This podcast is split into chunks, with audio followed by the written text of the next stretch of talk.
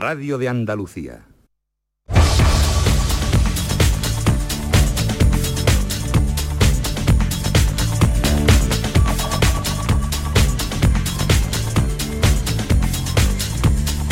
Son las 9 de la mañana. Seguimos hablando de trenes. Hoy van a continuar los trabajos para restablecer la normalidad en las comunicaciones ferroviarias entre Sevilla y Málaga tras el choque de dos convoys en la estación del Chorro de Álora en Málaga donde sigue cortado el tráfico ferroviario. Los informes preliminares de Renfe Adif señalan que la colisión se debió a un posible error humano que todavía no ha sido identificado. Jorge Paradela en Canal Sur Televisión, el consejero de Industria, Energía y Minas, ha puesto de relieve, dice él, la falta de infraestructuras ferroviarias en Andalucía. Andalucía sufre un déficit de infraestructuras muy claro a nivel ferroviario ¿no? y por tanto eh, lo primero cuando ocurre un incidente así, lo primero la preocupación por heridos, ¿no? en este caso afortunadamente leves. ¿no? Pero son situaciones que eh, evidentemente nos hacen reclamar eh, transparencia en la información, análisis continuo de lo que puede estar ocurriendo porque partimos de esa situación de déficit. ¿no? Este descarrilamiento y el otro ocurrido también este fin de semana en Setenil de la bodega ha generado preocupación en el seno de la Junta Andalucía que reclama al Ministerio más inversiones. Y el consejero de participación de Doña Ana evalúa el Consejo este lunes el acuerdo alcanzado entre la Junta y el Ejecutivo para la protección del Parque Nacional y el desarrollo sostenible de los municipios de su área de influencia. El consejero de Medio Ambiente, Ramón Fernández Pacheco, ha señalado que las aportaciones ciudadanas y alegaciones efectuadas a este pacto se verán de forma pormenorizada esta tarde en la reunión del Consejo de Participación del Parque. Y a las 10 de la mañana en la audiencia de Sevilla, juicio a 11 acusados por introducir 365 kilos de cocaína en España procedente de Colombia. En el banquillo y acusados hay dos policías nacionales, un guardia civil y una escolta del Ministerio del Interior. La Fiscalía reclama para ellos, para cada uno de ellos, de los acusados, ocho años de cárcel. Y huelga indefinida en el centro logístico de Amazon en la plataforma de Dos Hermanas en plena campaña de Navidad. Los sindicatos que componen el comité de huelga ahora de Amazon reclaman un salario equiparable al trabajo realizado por todas las personas del centro, además del abono de los festivos, las horas extras o las horas de formación. Y el presidente de la Junta, Juanma Moreno, y seis consejeros participan desde esta hora de la mañana ya en el foro Andalucía hacia el futuro que organiza Europa Press y cumple su tercera edición. El presidente andaluz va a clausurar el evento con la entrega de los galardones del certamen. Y en la crónica deportiva en fútbol hoy se espera la llegada a Sevilla de Quique Sánchez Flores para convertirse en el tercer entrenador del Sevilla Fútbol Club la presente temporada. Tan solo va a contar con un día para preparar el importante partido que va a disputar mañana el Sevilla ante el penúltimo clasificado, el Granada. Así va el día.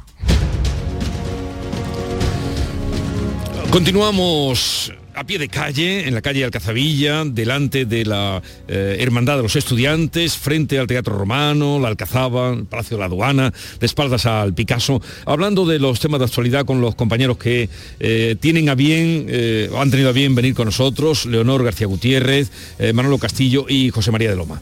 Mm, dejamos el tema, no sé si queréis apuntar algo más del tema trenes, ya vemos que hay otro motivo de confrontación, porque ha saltado a lo que se le ha dicho al bueno, al Ministerio de Transporte o a las cuentas que se le han pedido, ha saltado diciendo que al presidente de la Junta que se ocupe de la sanidad.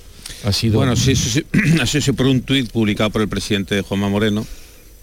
Y bueno, pues el ministro le ha, comparado con Ayuso y bueno, pues entra un poco en lo de siempre, ¿no? En el rifirrafe político, que yo creo que en este caso la sanidad con la línea ferroviaria no tiene nada que ver. Pero bueno, ya sabemos que que aquí todo se politiza y todo. Yo, yo quería hacer un apunte, si me permite. Sí, sí, por favor. Yo creo que hay una obsesión con la transferencia de competencia a las comunidades, ¿no? Y yo creo que la, todo lo que es la red ferroviaria, yo creo que tendría más sentido que no fuera transferida, ¿no? Lo que pasa que, bueno, ya sabemos que, que a raíz de la petición de Cataluña se ha abierto ese debate, ¿no?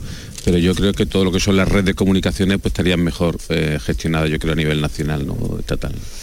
Claro, desde un punto de vista político, además, el PSOE va a utilizar esto para dividir un poquito a, las comunidades del PP. Yo creo que va a jugar con eso, a mm, anunciar transferencias en un sitio, en otro no, a que las pidan, a que todas se comparen con Cataluña, a que Andalucía pida el traspaso de cercanía por un asunto coyuntural de un, de un accidente. Y yo creo que eso también políticamente, pues el gobierno y, y el ministro, que es bastante combativo, lo va a utilizar, ¿no? Para para que haya una suerte de, peleas por, por estas infraestructuras. También lo que, apuntaba, lo que apuntaba Manolo es verdad, las transferencias por las transferencias es que, hay cosas que no van a estar mejor gestionadas porque sean transferidas, ¿no? Y es también un desguace del Estado que a veces nos está llevando a algunos algunos resultados que son perversos o que no van en aras de un buen funcionamiento de las cosas. Pero yo creo que en definitiva lo que los ciudadanos quieren es que sean los trenes, que funcione. Eh, sea la sanidad, sea de la Junta, sea del gobierno, que funcione, porque para eso están los políticos, para gestionar y para gestionar bien.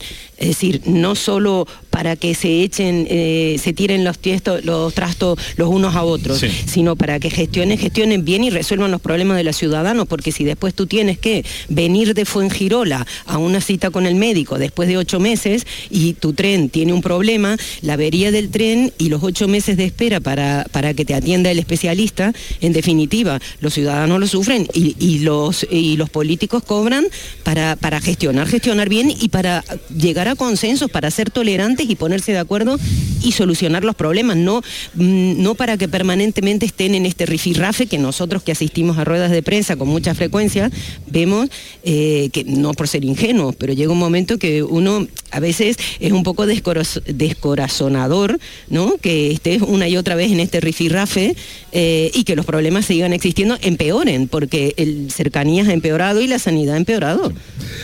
Eh, efectivamente, los problemas de los ciudadanos son esos. El médico, que tenga médico, la escolarización de, los hijos, que el tren llegue a su hora, eh, que no descarrile, en fin. Pero eso ahora mismo, pues eh, el enfrentamiento parece ahora mismo imposible de, de aplacar. O, Además que veis? Porque tenemos, es muy difícil, es, que no, difícil. no van a ser capaces ni, ni de tener una fecha de encuentro Feijo y Sánchez, claro. porque vamos a terminar. Lo nuestro amigo Caraballo, no sé, me porfiaba la semana pasada diciendo que dónde iba yo. Y digo, pues a ver dónde está la fecha.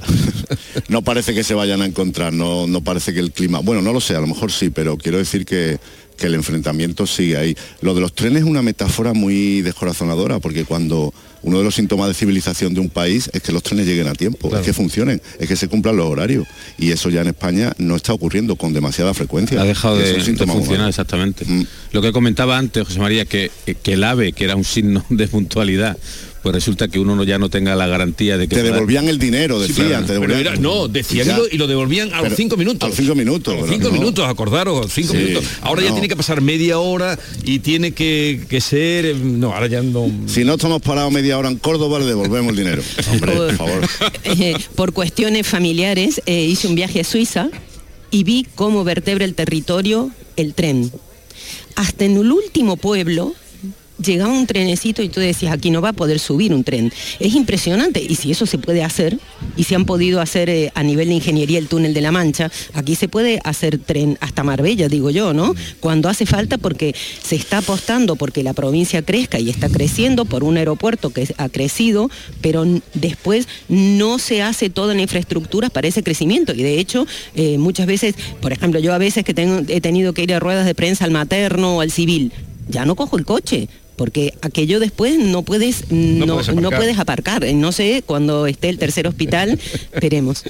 bueno, eh, vamos a, ya veo, veo muy, muy puesto, bueno, muy puesto, muy eh, afectados por el tema de la cercanía y no falta razón porque ahí está toda la Costa del Sol. Y además, eh, Málaga, el otro día salieron la semana pasada los datos de las únicas provincias que crecen Málaga, pero no, no solo en Andalucía, sino en España. Málaga, la Costa del Sol, Exactamente, también. Y entonces eso se debe tener en cuenta porque es población. Claro, y además cuando los, cuando los transportes públicos funcionan bien, todo es más sostenible y además se revolucionan los usos. O sea, en Málaga, por ejemplo, el otro día salía la estadística del metro, es uno de los que más o el que más ha crecido en viajeros de España. Es lógico porque todavía es un metro pequeño, ¿no?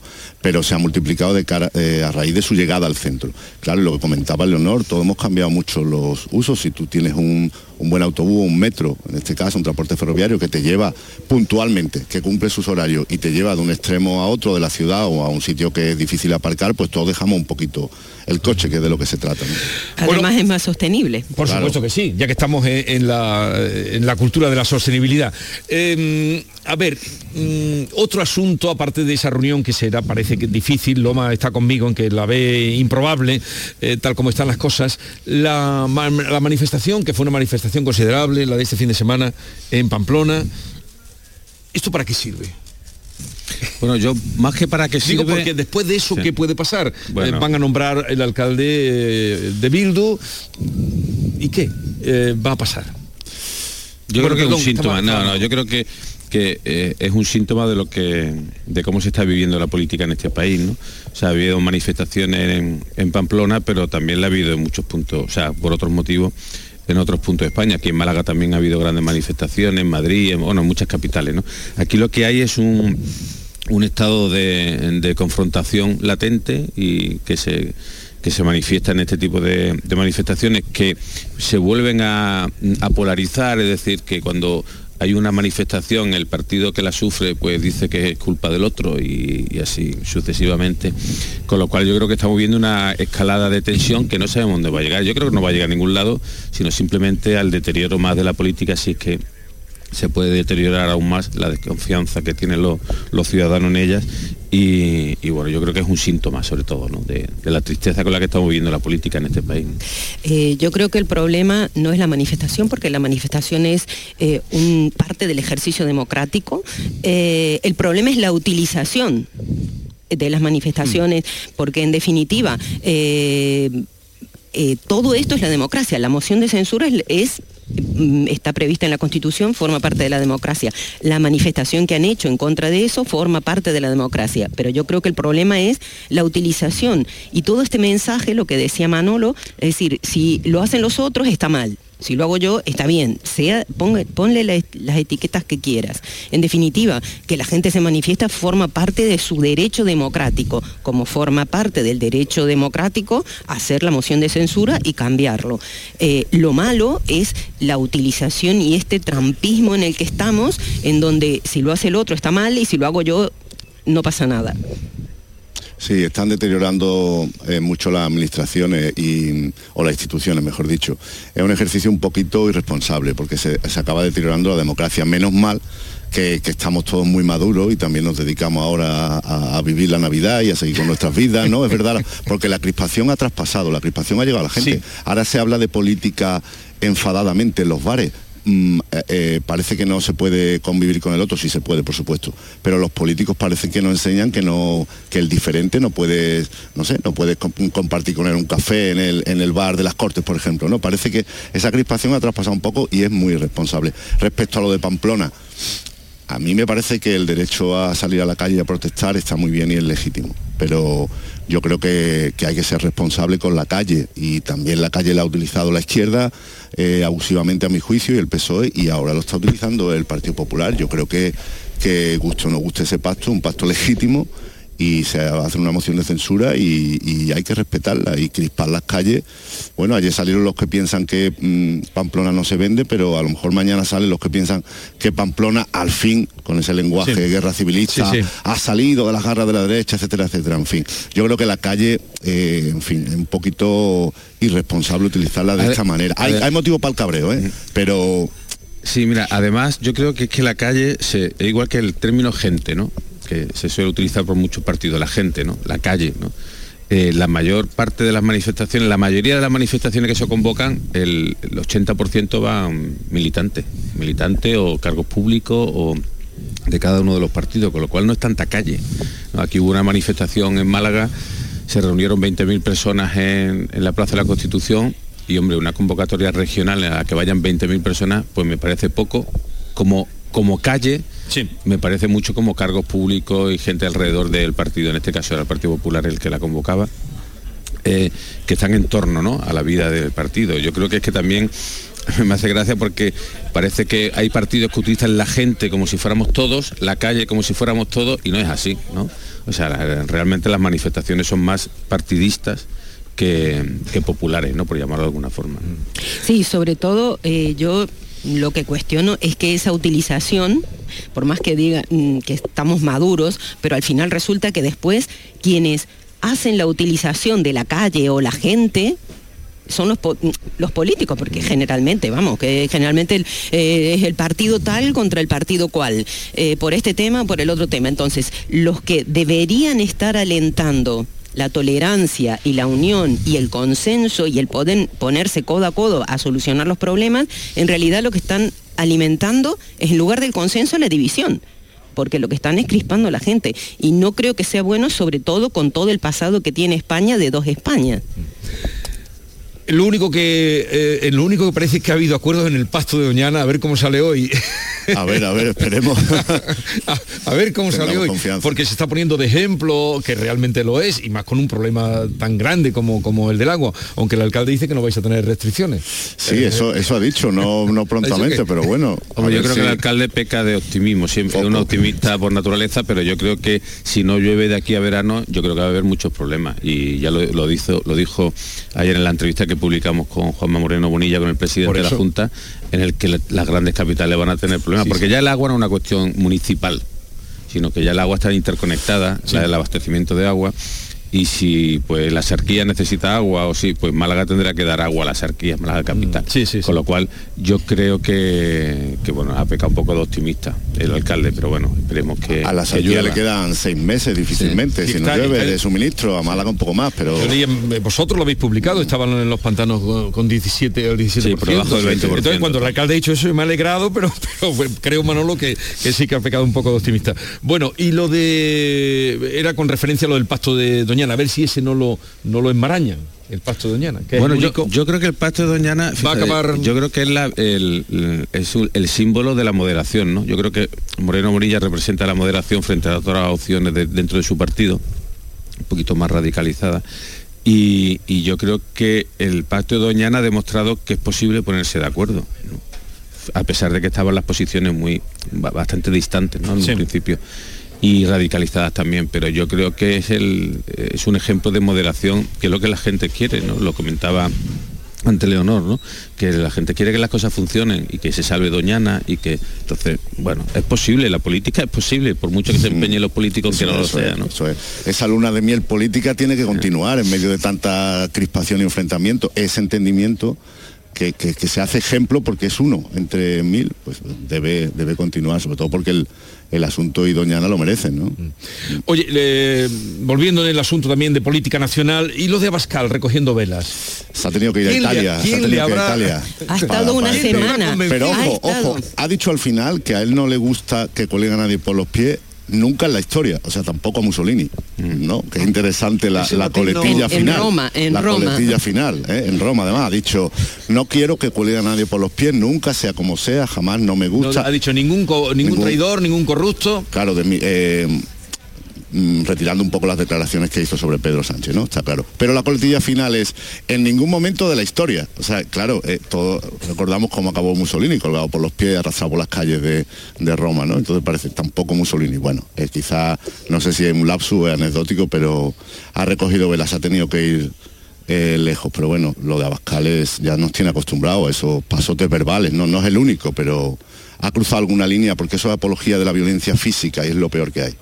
Además ha estado una semana esperando para pensando, sí. pensando. Eh, yo creo que esto de alimento el fuego, alimento la hoguera y después retiro un leño, pero todos los demás ya los dejo encendidos, es muy malo. Creo que no es, no es una buena línea, más allá de las ideas que tenga políticamente, eh, esta actitud de, de echar gasolina eh, al fuego creo que no es bueno y, además que ha tenido una semana para pensarlo. Además, yo no sé vosotros, Evidentemente los periodistas podemos equivocarnos, claro que sí, pero mm, muchas veces, con mucha frecuencia, los políticos repliegan vela culpando al mensajero, que se malinterpretaron sus palabras, ¿no?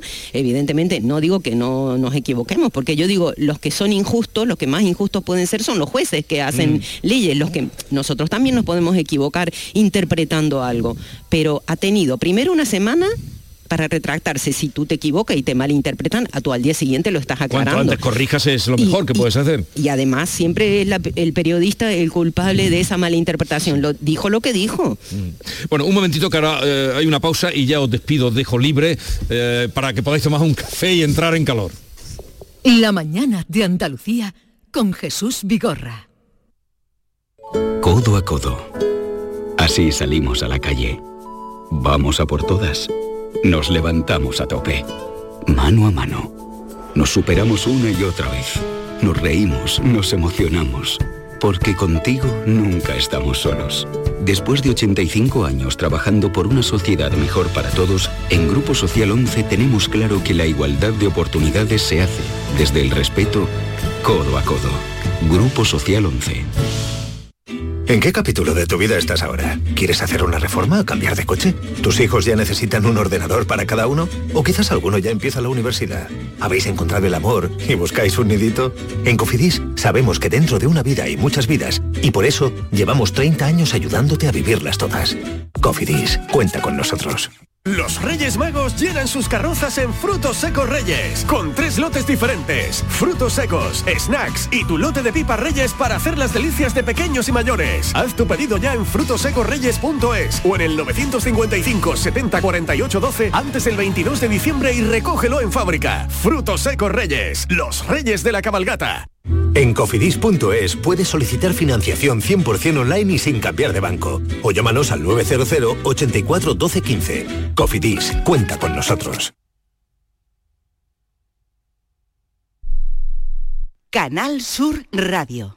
Sol Renovables, tu empresa de energía solar. Más de 20 años de experiencia en diseño, instalación y mantenimiento de placas solares y energías alternativas. Enchúfate al sol. ¿A qué estás esperando? Contacte con Sol Renovables para presupuesto de tu vivienda o empresa. www.solrenovables.com o 955 35 53 49. Consigue tu mejor versión en Clínica Escobar, tu clínica de cirugía plástica y estética de confianza en Sevilla y Huelva. Especializados en rejuvenecimiento facial, expertos en cirugías de párpados, nariz y orejas y corporales, resaltando las cirugías de mamas, abdomen. La honestidad, seguridad y confianza caracterizan a nuestro equipo. Más información en clínicaescobar.com. ¡Ho, ho, ho! Llegó la Navidad y en el Centro Comercial Los Alcores lo celebramos con nuestro calendario de Adviento. Participa en nuestras redes sociales del 3 al 24 de diciembre. Hay un sorteo cada día. Consulta todos los festivos de apertura y eventos de Navidad en ccalcores.com. Además, te envolvemos tus regalos gratis. A 92, salida 7, Alcalá de Guadaira, Sevilla. Centro Comercial Los Alcores. Mucho donde disfrutar. ¿Tienes terminado el informe? ¿Qué va? Tengo la cabeza en casa. ¿Por tu madre? Sí. Tienes que llamar a Cuideo. Mi madre está encantada con su cuidadora y yo estoy tranquilo sabiendo que está bien cuidada. Cuideo, especialistas en cuidados a domicilio para personas mayores. En Plaza Villasistos de Sevilla. Contáctanos ahora. Cuideo, cuidados de calidad. No se necesita mucho para cambiar la vida de una persona. A veces basta un minuto Basta una sonrisa, una conversación, una palabra, un abrazo. A veces basta solo un segundo. Si en tan poco tiempo se puede conseguir tanto, piensa en todo lo que hemos logrado en 85 años. 11. 85 años son solo el principio. El flexo de Paco Reyero. Juan Herrera, el creador del hormiguero y humor amarillo, contesta en el flexo las cuestiones más difíciles. ¿Te erotiza en algún momento la música? Tanto como erotizarme, me erotiza más unas pochas con almejas. ¿Y después del programa qué vas a hacer? Pues voy a contar ovejas para dormir. El Flexo. Los lunes a la una de la madrugada en Canal Sur Radio. Contigo somos más Canal Sur Radio. Contigo somos más Andalucía.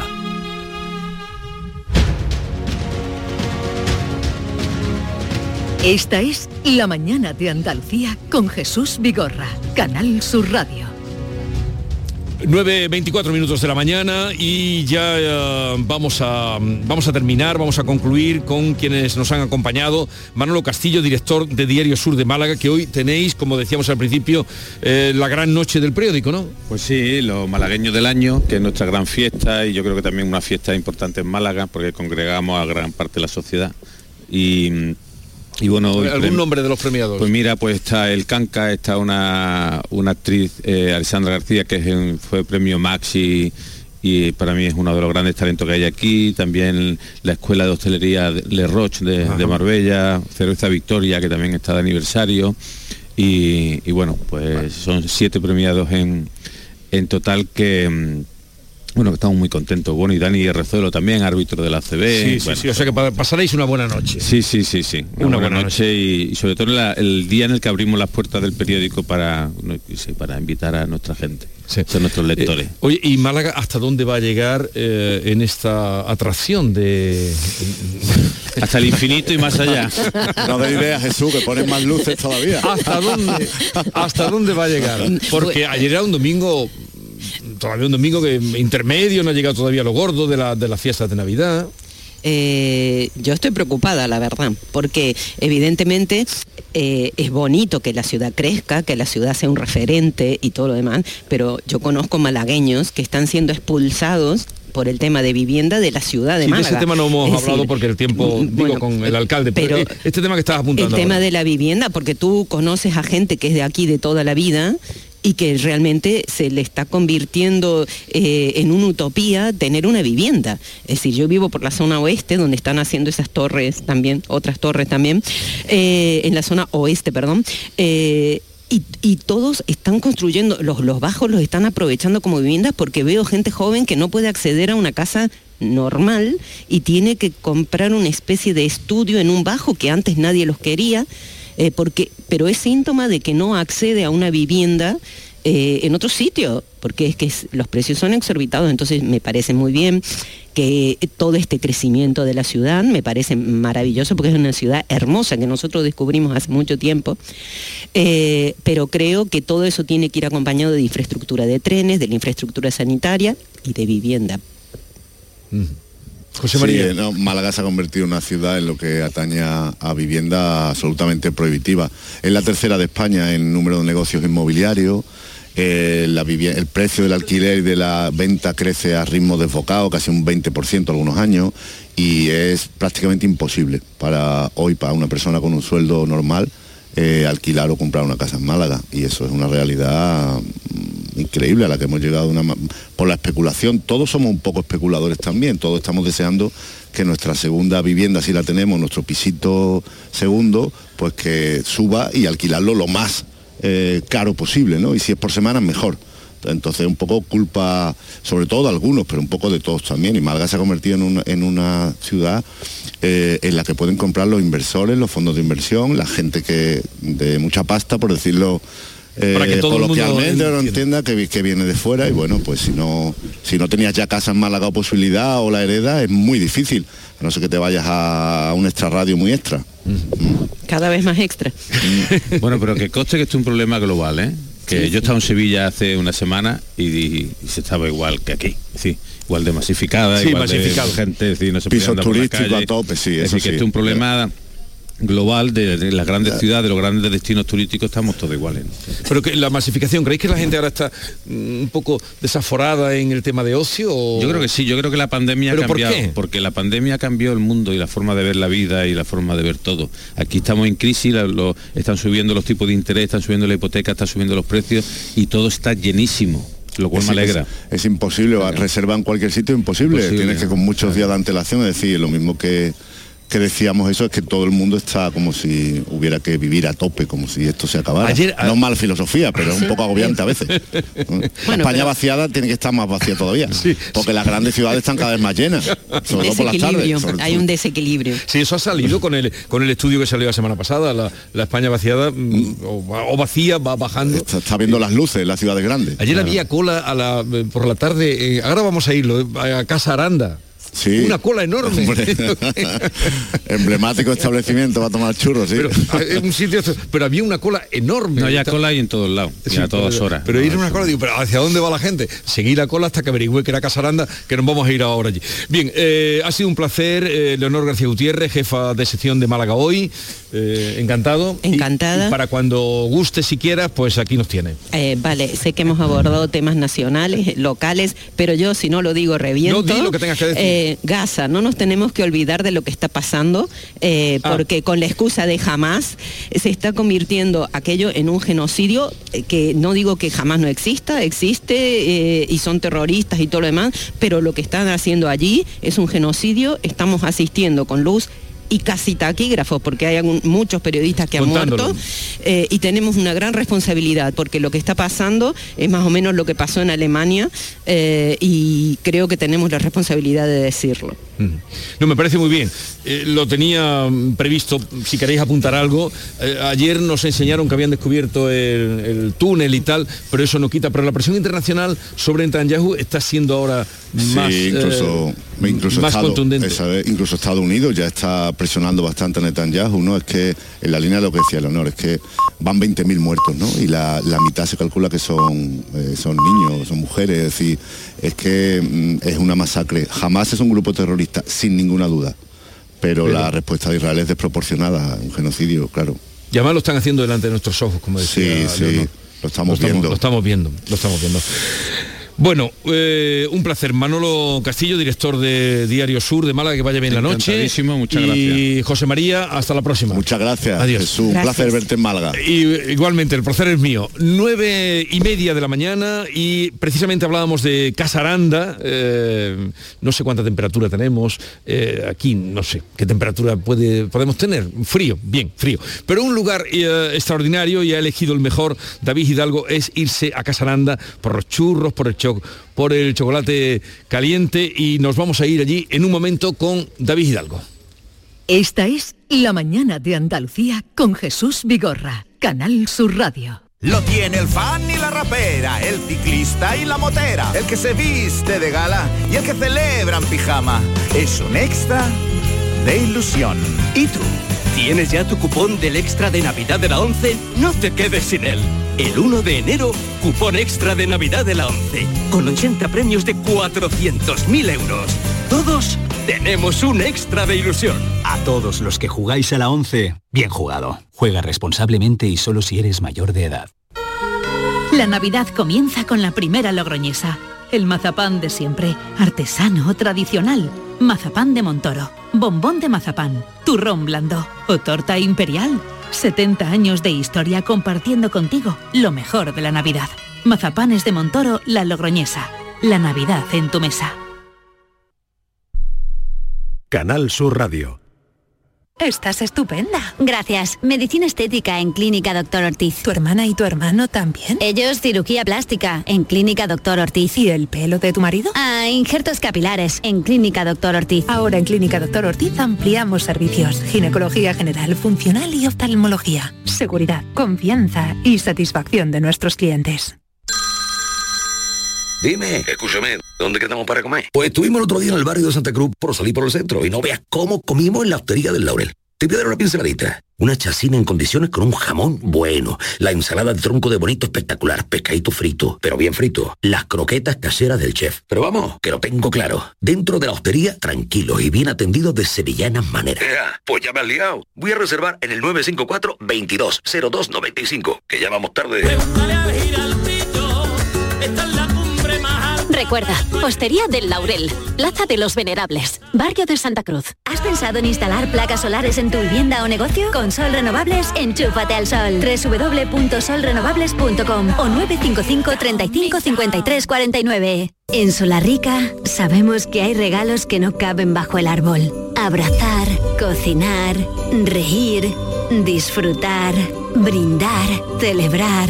Porque lo que realmente importa cuesta muy poco. Solarrica. Contigo en los momentos importantes. El Ayuntamiento de Úbeda ha adecuado un itinerario dedicado al insigne escritor ubetense Antonio Muñoz Molina, bajo el nombre de Úbeda Mágina, el paisaje en la memoria. Operación 6.3, adecuación de recorridos históricos. Estrategia de desarrollo urbano sostenible e integrado Úbeda Baeza 2020, cofinanciado al 80% por el Fondo Europeo de Desarrollo Regional, Unión Europea. Una manera de hacer Europa. ¿Listos para llevar calidad del mar a tus clientes? En Mariscos Apolo ofrecemos mariscos seleccionados cuidadosamente y variedad para todos los gustos. Pulpo, langostinos, cigalas. Deleita a tus clientes con Mariscos Apolo. 60 años de trayectoria y más de 5.000 clientes. Apolo te desea feliz Navidad. El resumen de la actualidad del día, con toda la información y la última hora del deporte, el análisis de la economía que tanto te afecta, las entrevistas que te aclaran lo que pasa. Todo lo que necesitas saber para estar informado lo tienes en El Mirador de Andalucía, de lunes a viernes, desde las 7 de la tarde con Natalia Barnés. Contigo somos más Canal Sur Radio. Contigo somos más Andalucía. Esta es La Mañana de Andalucía con Jesús Vigorra, Canal Sur Radio.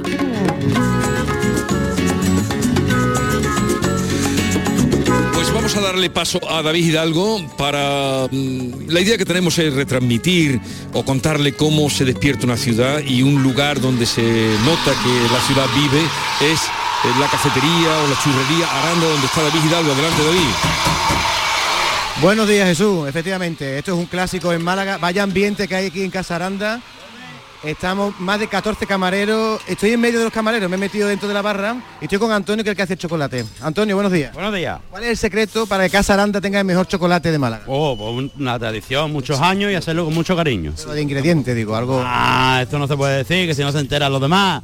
Espérate que estoy aquí con Antonio, uno de los encargados. Antonio, buenos días. Buenos días. ¿Cuántos desayunos ponen aquí en Casa Aranda en una mañana? Uh, no le podría decir, pero bastante, suficiente. Antonio, café, ¿cuánto suele hacer? 5 o 6 kilos diarios. 5 o 6 kilos, pues a una, una cuenta. Lo curioso, Jesús, de esto es que aquí también desayunan los malagueños. ¿eh? Esto es una institución en Málaga, esto está abierto desde el año 32 y aquí no solo vienen turistas, ¿no? No, no, aquí viene también gente de Málaga, por supuesto, eh, viene de todas partes del mundo. El otro día vino uno y me dijo que venía de Australia y que conocía Cazaranda. Anda. Sí, sí, como le digo, por los padres que viven por aquí. Espérate, espérate que está aquí Antonio, que es el encargado. Me acerca Jesús al chaval que hace los churros. Juan es más jovencito. Juan, buenos días. Hola, buenos días. A ver, cuéntame cuántos kilos de, de masa salen al día. Al día, kilo de masa, ay, kilo de harina pueden salir aproximadamente de 80 a 90 kilos. ¿Y eso en raciones de churros en, en qué se traduce? Uh, eso es imposible de calcularlo, eso es imposible. Eso son miles al día, miles de raciones. Nos estamos acercando Jesús a la hora punta en este momento. Llama a Ramírez, que Ramírez me va a decir una cosa.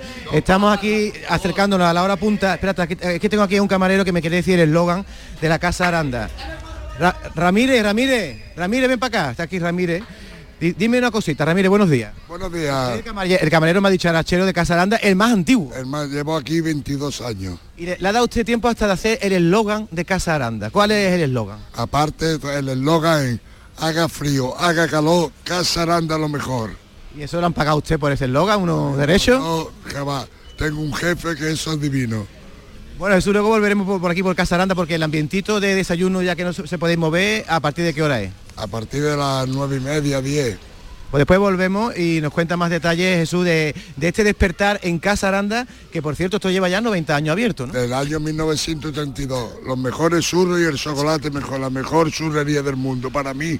Y mi jefe el meón del mundo entero. Ay, qué pelota eres, Ramírez. No, pelota no, la verdad. Dime una cosa, Ramírez, antes de despedir que está Jesús para darle paso a otra compañera, dime alguna anécdota, algo muy gracioso, algo que siempre recordarás que te haya pasado aquí en Casa Aranda en 22 años de servicio. Ahora mismo que yo recuerde me ha pillado en frío. Ha cogido un frío. Bueno, pues Jesús, luego volvemos porque aquí están ya saliendo las raciones de calentito y de chocolate en este restaurante que está en la calle Herrera del Rey. Bueno, más que restaurante, es una cafetería donde se ponen desayunos y meriendas. Desde luego, mm, Casaranda es un referente mm, durante todo el día.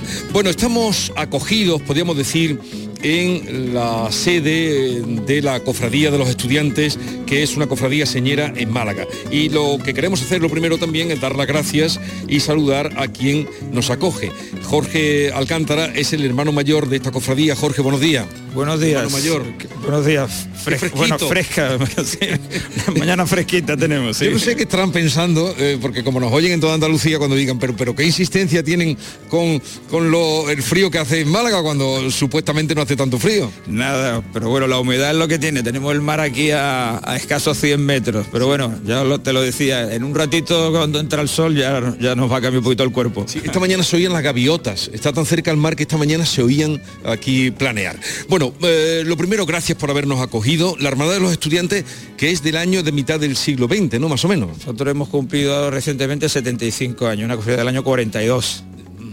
Y La fundaron los estudiantes, ¿cómo fue eso? ¿Por qué ese nombre? Bueno, estudiantes porque bueno, efectivamente la fundan, digamos, son un grupo de, de- de alumnos del Colegio de San Agustín y bueno, que tuvieron que ir implicando a, a personas e instituciones de la ciudad porque no eran tiempos fáciles, además, no había mucha voluntad de, de crear cofradías nuevas y, y bueno, pues gracias a su empeño tenemos hoy la, la cofradía que, que tenemos. ¿sí? Que por cierto, el nombre de la, la Virgen que procesiona eh, es una esperanza, ¿no? Efectivamente, estamos también, coincide que hoy es su día, estamos celebrando esto, este fin de semana hemos celebrado eh, pues lo que es el triduo de, y hoy es el día, el día, la función principal esta tarde. Por eso vamos a aprovechar para felicitar a todas las esperanzas que nos estén escuchando y vuestra imagen también está expuesta hoy en, para besamanos o, visitación. ¿no? Exactamente, está abierto desde, las 10 de la mañana, está, estará la Virgen en Besamanos todo, todo el día, está por la tarde. Desde las 10 de la mañana. Eh, pues ya lo saben. Aquí en vuestra, mm, que por cierto en Málaga, ya lo han contado muchas veces los compañeros que hacen Semana Santa, pero es tradición que tienen su propio, las hermandades tienen su propia sede y salen de su propia casa, ¿no? Efectivamente, bueno, esto también es fruto de la evolución de esta Semana Santa, ¿no? De la de Málaga. Y, y bueno, de un tiempo acá, pues la- las cofradías fuimos intentando hacer nuestras casas museos, ¿eh? por aquello de que la mayoría no podemos salir de la iglesia, ¿eh? por la, la de nuestros tronos. Y, bueno, pues nos fuimos haciendo con, para poder exponer nuestro patrimonio con casas, casas museos. Sí. Y esa una casa grande, bien grande, es la que está frente al Teatro Romano. Que por cierto, me- así mirando me he enterado de que cuando se fundó la hermandad, que fueron unos alumnos, salió de los alumnos propiamente, de ahí viene su nombre, eh, que el primer año no tenían dinero para pagar a los hombres de trono, porque entonces cobraban, eran profesionales. Y, que, y que fueron ellos los, los- los niños vestidos con el uniforme. Claro, eso es, eh, digamos, un poco una seña de identidad nuestra, que es que eran, normalmente en Málaga eran hombres pagados, eran porteadores del, del puerto los que llevaban los, los tronos. Y, y bueno, lógicamente aquí ante la imposibilidad de, de- de, digamos, de poder atender, pues se implicaron hermanos alumnos y estudiantes y, y de ahí viene la tradición de nuestro traje, además, nuestros hombres de trono van con traje de chaqueta y, se pusieron el uniforme del colegio cuando claro era no ellos pues no había ni para túnicas ni entonces pues la, la- la solución era iban con traje de chaqueta corbata negra su camisa blanca tal. Y desde entonces es una tradición que mantiene eh, esta cofradía. De hecho se fue imponiendo en otras hermandades el hecho de que ya fueran hermanos eh, los que fueran llevando portando su- sus imágenes pues sí, Me ha llamado la atención y ya lo saben ustedes cuando vean. Por cierto, que también es la cofradía que tiene más nazarenos de Málaga. ¿Es así? Efectivamente, también es una cofradía, participa muchísima gente joven y, y tenemos por encima de mil nazarenos, sí, de la, en, en- en este caso en Málaga. sé que, Vale, Jorge, bueno, hermano mayor, ahora cuéntenos de este Belén. ¿Es tradición que ustedes monten en la Casa Hermandad? ¿Tienen un Belén eh, eh, que se visita de manera circular? Cuéntenos usted. Bueno, vamos a ver, nosotros nos gusta principalmente, nos gusta tener la casa abierta todo el año. ¿eh? Entonces, y la Navidad, que es una fecha muy bonita y para nosotros, para los católicos, pues lógicamente, lo que es el día, celebrar el nacimiento de- del niño Jesús, pues es, es- es importante. Entonces, es una época que, nosotros está todo el mes de diciembre eh, y procuramos pues eh, montar, llevamos históricamente, hemos tenido diferentes eh, formas de, de montar el Belén, incluso nosotros mismos, hermanos de la cofradía inicialmente, y ahora a través de diferentes asociaciones, pues que, que colaboramos o colaboran ellos con nosotros y exponen su, su, su buen hacer, porque esto es un Belén monumental, es muy grande, de grandes dimensiones.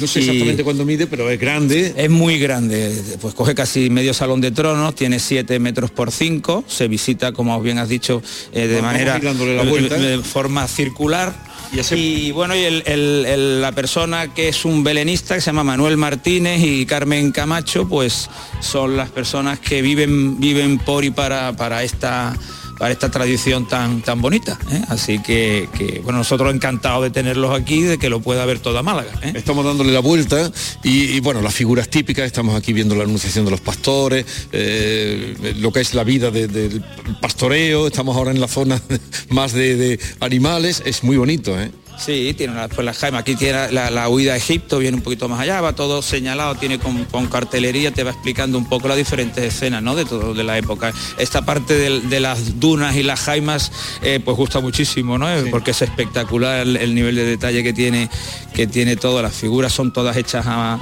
eh, por encargo, hechas a medida, es decir, que no, no es decir, que eh, merece mucho la pena el, el- el visitarlo y ver además esta tradición tan Y lo, y lo tenéis abierto todo el año. Que está un pequeño oasis eh, y cada año cambia, es distinto. Absolutamente, claro, eh, claro, claro, claro. Esto es, eh, esto, quien conoce este mundo, yo ya nosotros somos expertos porque ya son muchos años y hemos tenido diferentes experiencias, pero al final todo se, siempre se reproduce de la misma forma. Es decir, ellos trabajan y lo van cambiando, casas, monumentos. Ahora tenemos aquí el- lo que es el acueducto de San Telmo, que eso es, una, es un guiño a Málaga, que es una obra hidráulica del siglo XVIII y que es preciosa, que es un poco el arranque del Belén. Aquí es donde te explica, una abuela le explica a los niños qué es lo que, qué es lo que van a ver, ¿eh? que es la parte frontal del... Ah, el acueducto, claro, claro. Este, que está, ¿dónde está? Esto está por la zona de, de la, de la, lo diré, de la finca de la, de la Concepción. ¿Eh? a la entrada a Málaga, entrando desde cuando la entrada de- desde Antequera, es cuando entras a Málaga por Ciudad Jardín, pues está el acueducto de San Telmo. Esto es una obra eh, muy importante. ¿Y esto lo han construido aquí o lo han traído por partes? O... Esto normalmente, bueno, esto el transporte del Belén tuvo su, su- su historia, ahí podíamos casi escribir un libro, pero bueno, sí, esto no, pero esto se, el- se va, va- va- va partido y después ya lo tienen que terminar de, de- porque son piezas muy grandes y entonces eh, se, termina, se termina aquí, ¿eh? se tiene que terminar aquí en la casa. Pues este es el Belén que la Hermandad de los Estudiantes abre con la Casa Hermandad abierta durante todas las Navidades y, y que mucha gente viene a visitar porque tuve ocasión ayer de ver cómo lo- la gente lo visitaba y lo disfrutaba. Pues nada, hermano mayor, que tengan unas felices Navidades, gracias por habernos asistido. Pues nada, gracias a vosotros, aquí tenéis vuestra casa, esta casa está abierta siempre, ¿eh? para vosotros más. Muchísimas gracias, muchísimas gracias. Vamos ahora a otro punto de la ciudad porque lo que queremos es vivir la ciudad, el despertar de la ciudad, a la calle Larios, ahí se encuentra Maite Chacón. Adelante, Maite. Hola, buenas tardes, buenos días, que diga. Oye, eh, no os quiero dar envidia, pero me está dando un solecito ahora mismo al Marqués de Larios y a mí, porque está aquí, estoy viendo al Marqués de Larios, que está aquí subido en su pedestal, don Manuel Domingo Larios, Marqués de Larios, Málaga, porque llegando a la calle Larios desde el Muelle 1, pues el sol entra ahora mismo, hombre, al hasta el principio de la calle solo. Y aquí me he encontrado con una señora que está vendiendo cupones. Hola, ¿qué tal? Hola, ¿qué tal? Buenos días. ¿Cómo te llamas? María José. María José, eh, ¿te está dando, has cogido el mejor sitio de Málaga ahora mismo para vender cupones? Sí, ahora mismo sí. Ahora da el solecito y la verdad es que estoy en primera línea. Eh, esto luego por la tarde es una locura de gente, ¿no? Esto sí es una locura, porque vienen gente, bueno, pues a ver las luces, a ver... eh, ambiente, a ver el ambiente. el ambiente navideño que hay, sí. Que Venderás mucho, ¿no? Venderás mucho cuando llega el aluvión de gente. Mm, Bueno, eh, es relativo, porque cuanto más gente hay, más se me tapa y menos se me ve. Ah. Entonces, eso es lo que yo quisiera. Vender mucho, ¿no? Sí, sí. Eh, me has dicho que incluso te tienes que ir de aquí, de la avalancha que hay. Sí, ¿no? hay veces en el puente este que ha habido atrás, eh, hubo un momento en que, bueno, tuve que plegar cuando me dejaron porque no podía ni plegar el stand y salir corriendo porque me atropellaban aquí, vaya. Pues ya ves, Jesús, mira, estamos en la calle Lario, el sol entrando y ya estamos viendo los primeros angelitos que están colgados en el centro de la calle. Eh, por darte una cifra, ya sé que en la tertulia habéis hablado de luces, 2,2 millones de puntos de luz LED que se reparten en 500 calles. Es decir, que Málaga se ha convertido en una de las ciudades más atractivas para la Navidad. Y se nota. La calle Larios hace un momento estaba, bueno, diremos ambientándose poco a poco, porque sabe que los comercios no, ab- no abren hasta las 10, están ahora mismo subiendo las persianas, pero es verdad que hay muchísimo ambiente de gente yendo, viniendo. Veo incluso excursiones de colegiales que llegan como del muelle 1 y se eh, introducen, entran en, en la gran calle comercial de, de Málaga. Y ahora yo estoy aquí en la calle Sancha de Lara, que es una aristócrata que vivió aquí, enfrente de la catedral, en el siglo XVII y tiene su calle, será una señora importante. Estoy entrando en la calle porque he visto, así de lejos, que hay aquí una administración de lotería. Y como ya queda muy poco para el sorteo, vamos a ver cómo van las ventas. A ver qué me cuentan. Mira, ahora mismo está atendiendo. Ay, qué poquito queda ya para la lotería de Navidad. no hay cola todavía aquí en, el- la administración de lotería. A ver, voy a ver qué número es. Administración de lotería. A ver, número 3. Las niñas bonitas se llama. Qué nombre más bonito.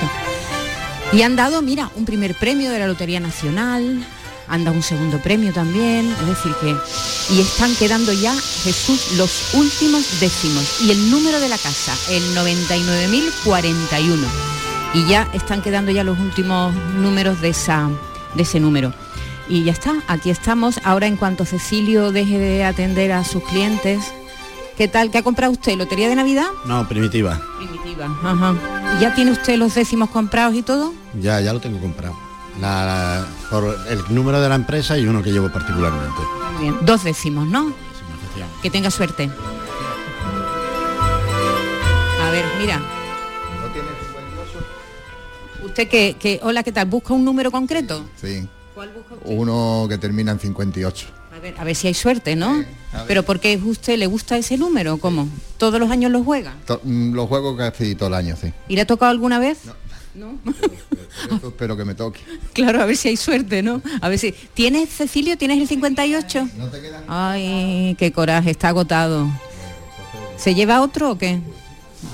A ver, a ver si le damos suerte, que estamos aquí. Porque además, Jesús, esta administración de lotería tiene una anécdota que tiene que ver con Canal Sur. Tiene que ver además, mira, aquí lo estoy viendo, 54.044 es un número que jugó Andalucía Directo cuando cumplió los 6.000 programas. Y eh, bueno, aquí repartieron parte de esos números, es decir, que, que tiene que ver incluso con nuestra casa, con Canal Sur Televisión y con Andalucía Directo. A ver si Cecilio deja ya de, de atender a este, a este amigo, que no ha podido llevarse el número 58, pero que, bueno, a ver, pero no paran de entrar, ¿eh? Cecilio, ¿cómo está la cosa de venta? A ver. No, no, yo no Perdone, este año. Ah, no te oigo, no te oigo. Es que tengo un cristal tan grande aquí delante. A ver si sale un momentito. ¿Cómo está la cosa de venta, Cecilio? Pues mire, este año la cosa se ha animado mucho desde el puente. Eh, en concreto, este fin de semana no hemos quedado sin lotería de Navidad. Hemos tenido que buscar ayuda de otras administraciones que nos han echado un cable y, y ya tenemos lotería, tenemos de nuevo lotería. ¿Y es normal que se acabe así la lotería de Navidad unos días antes del sorteo? La verdad que es la primera vez que nos pasa, que se haya quedado la cosa sin lotería. Vamos, estamos muy contentos, la verdad. No lleváis mucho tiempo aquí, ¿no? No, aquí llevamos nosotros tres años. En plena pandemia nos, nos metimos en este en este barco, como se suele decir, y, y bueno, pues aquí estamos viendo a ver qué pasa. A ver si, oye, eh, estate pendiente porque igual te llamamos o venimos el día del sorteo de, de la Navidad a hablar contigo. Porque aquí ha caído el gordo, por ejemplo. Seguro que sí, seguro que sí. Esperemos que este año demos el primer premio. Muchas gracias, decirle mucha suerte. Administración número 3 de Málaga. Las niñas bonitas. Esta es la administración en la que hemos entrado, tentando la suerte y esperemos que tengan mucha suerte todos los clientes de esta administración y, y de todos. A ver, que, que- que caiga en Andalucía y que esté muy repartido. Una administración que se quedó, como tú has contado, se ha quedado sin número en días antes del sorteo de la Navidad. Bueno, van pasando, muy buenos días, van pasando delante de nosotros en fila perfecta unos niños que ¿Hacia, ¿A dónde van? ¿Al museo? Al Museo Picasso. Eh, tan chiquitos. ¿Qué edad tienen? Cinco años, cinco años, ¡Hala, que lo pasáis bien.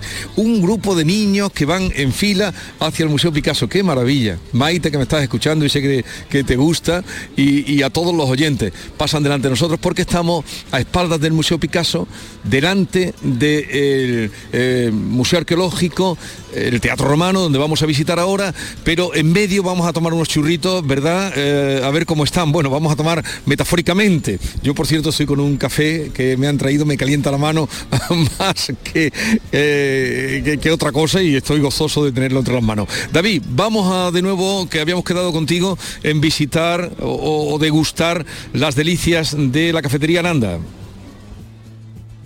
Al bar de enfrente, porque Casa Aranda está en Herrera del Rey, me asomo y enfrente también está Casa Aranda, que es el original, el que se montó en el año O- 32. ocupan, ocupan, ocupan toda una calle. Ocupan toda una calle. Veo aquí una, una que pone ta- take away. Take away, ¿qué significa? Para llevar. O sea, que hay churros para llevar, hay gente extranjera. Es- eh, good morning, where are you from? From China. Korea, South Korea. From Korea, de- ah, eh, from Korea. Hay aquí dos coreanos. Eh, do you like, do you like churros? Yes, I like. Very much. Aquí hay un señor que está comiendo churros, también hay la parroquia malagueña. Y tengo aquí al encargado, a Juan Rueda, que me va a contar una anécdota. Juan, buenos días. Hola, buenos días. Encargado, eh, ¿cuántos años llevas aquí?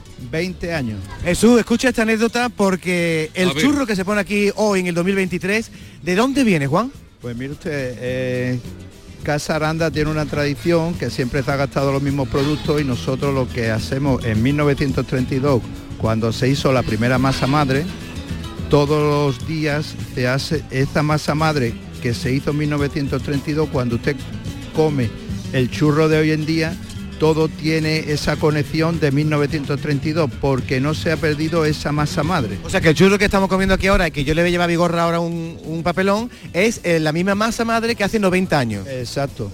Y hay otra anécdota que me has contado de un señor que se dejó aquí un cheque.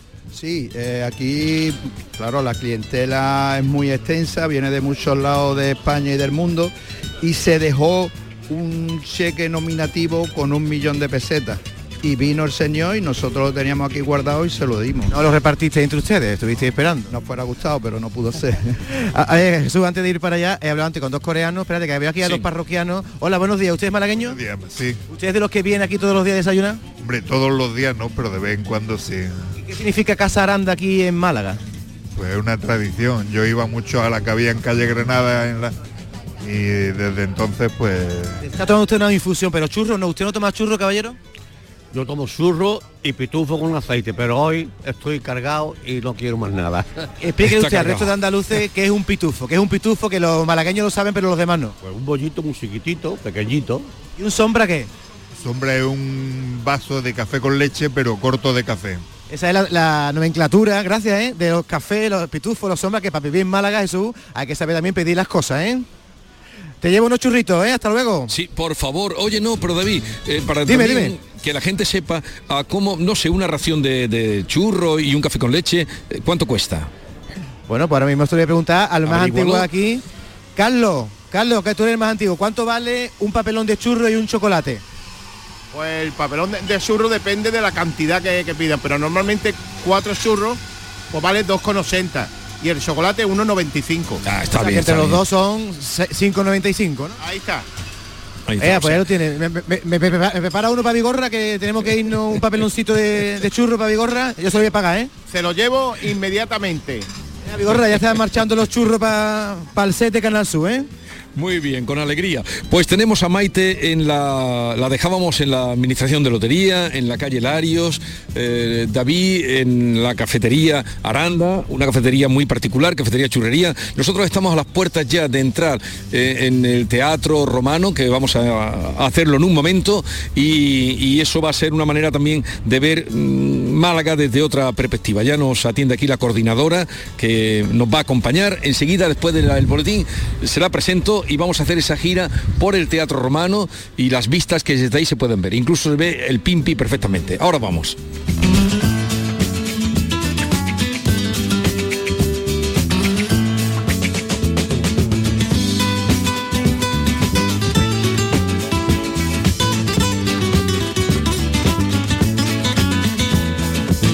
Esta es La Mañana de Andalucía con Jesús Vigorra, Canal Sur Radio. Canal Sur Radio. En mi casa recogemos el agua de la ducha hasta que sale caliente y luego la usamos en el inodoro para regar las plantas o para fregar el suelo. Gracias a tu ayuda hemos logrado reducir el consumo de agua, pero la sequía persiste y la situación es grave, porque no hay agua que perder. Cuida cada gota. Emasesa, tu empresa pública del agua. Estoy encantada con la cuidadora de mamá. Ya no me acordaba que era salir de casa sin pensar que podía caerse estando sola. Veo que llamar a Cuideo ha sido un acierto. Cuideo, especialistas en cuidados a domicilio para personas mayores. En Plaza Villasistos de Sevilla. Contáctanos ahora. Cuideo, cuidados de calidad. Las noticias que más te interesan las tienes siempre en Canal Sur Mediodía, Sevilla. Y este martes te llegan desde Mairena del Aljarafe una ciudad de Navidad. Descubre con nosotros todas las actividades para estas fechas en un entorno con una amplia oferta cultural y en un casco histórico que mantiene el sabor del pueblo aljarafeño y con unas tradiciones de gran participación. Canal Sur Mediodía Sevilla. Este martes a las 12 en directo desde la Biblioteca José Saramago de Mairena del Aljarafe con la colaboración del Ayuntamiento de Mairena del Aljarafe. Es tiempo de tradiciones, de compartir tiempo con la familia y recuperar la ilusión de cuando éramos niños. Queremos que descubras que el origen es azul. Música, cuentos, magia y mucho más en esta Navidad bajo el mar. Consulta en acuariosevilla.es nuestras actividades y no te quedes sin tu entrada. La Fundación Cajasol presenta su tradicional concierto Así canta nuestra tierra en Navidad, con Laura Gallego, la Banda Sinfónica Municipal de Sevilla y artistas invitados. El próximo martes 19 de diciembre a las 20.30 horas en el Teatro de la Maestranza de Sevilla un espectáculo solidario cuyos beneficios irán destinados a la Fundación Alalá. Entradas a la venta en taquilla y la web del teatro. Fundación Cajasol.